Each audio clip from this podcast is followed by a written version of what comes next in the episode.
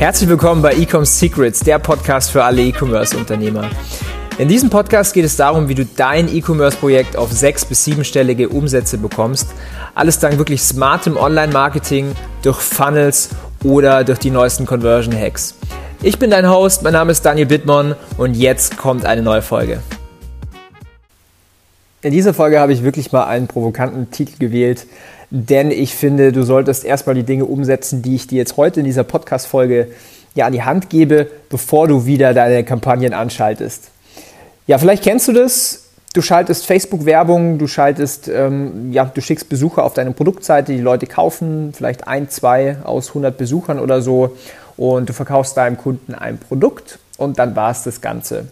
Jetzt bist du wahrscheinlich in den meisten Fällen Break-Even, machst ein bisschen Gewinn oder auch einen Verlust und ich habe selber das viel zu lange gemacht. Bei mir hat es wirklich bestimmt eine Viertelmillion Euro an Facebook Adspend gedauert, bis es in meinem Kopf mal Klick gemacht hat, bevor ich mal Dinge anders gemacht habe. Und was ich jetzt heute sage, ist, wenn du ja dieses, dieses, kleine, dieses kleine Puzzleteil einfach in deinen Online-Shop oder in deinen, in deinen Funnel einbaust, dann wirst du quasi von heute auf morgen deine Facebook-Kampagnen schon mal viel profitabler machen.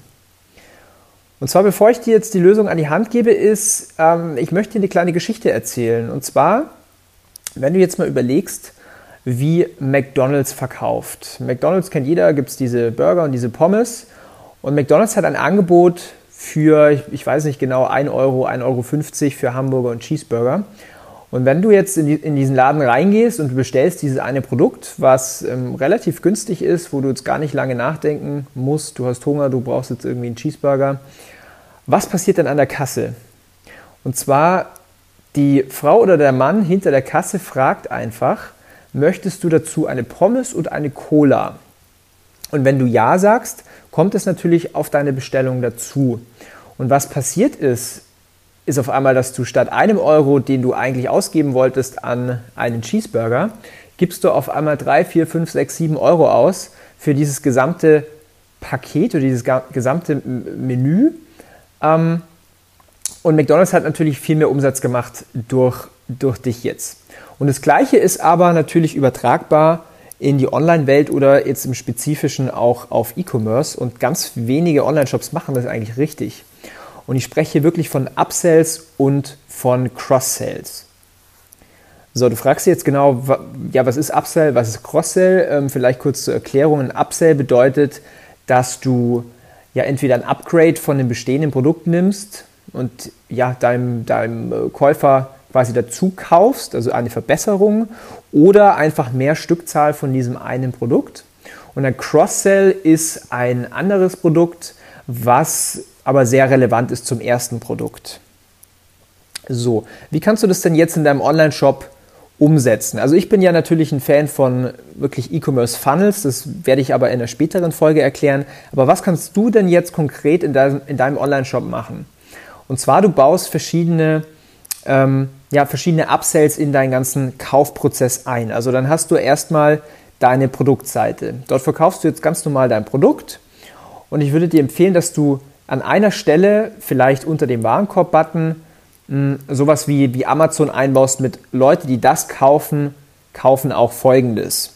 Und wenn du dort ein Bundle anbieten kannst, also wirklich dein Hauptprodukt plus ein zweites Produkt, und dass du es dann auch noch kommunizieren kannst, hey, wenn du, wenn du dieses Bundle zusammenkaufst, also nicht nur dieses eine Hauptprodukt, dann sparst du vielleicht 10% oder wir geben dir die Versandkosten kostenlos dazu. Also du machst quasi ein Incentive für diesen Käufer und es wird dazu führen, dass wirklich ein Bruchteil deiner Käufer dieses Bundle nehmen, weil sie den Wert erkannt haben und du damit schon mal den Warenkorbwert erhöhst. Das Tolle ist natürlich bei Upsells und bei Cross-Sells, du gibst eine bestimmte Summe an, an Werbung aus, um einen Neukunden zu generieren, aber alles, was du dazu legst, also alles, was der Kunde, wenn er ja schon mal da ist und kauft, ähm, ja nochmal zu seinem Warenkorb hinzufügt und zusätzlich kauft, ist bei dir einfach viel mehr Marge, viel mehr Umsatz drin. So, das ist das eine. Das zweite ist, du kannst, wenn jetzt der, der Kunde jemand was, also wenn der Kunde was in den Warenkorb gelegt hat, kannst du dort auch wieder ein, ein, ein Produkt-Pitch machen. Also du musst es jetzt nicht an, an allen Stellen machen, da ist auch weniger mehr.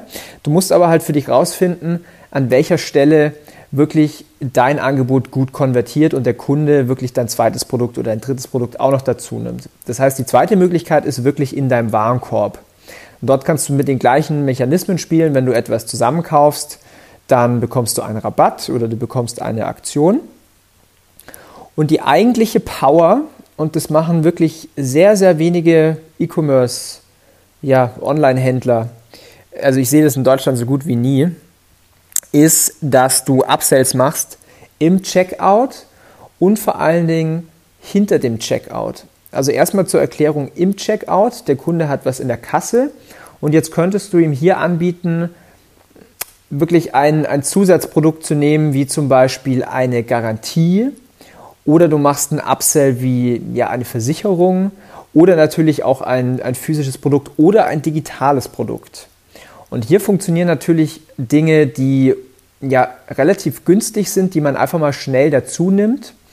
Und wenn du mal, das, das lernst du in einem späteren Video, wenn du dann mal mit ähm, ClickFunnels arbeiten solltest, dann kannst du das relativ easy in deinen Checkout-Prozess einbauen, dass der Kunde wirklich nur noch auf, ein, auf eine Checkbox klicken muss und dann hat er dieses Produkt mit in seiner Bestellung.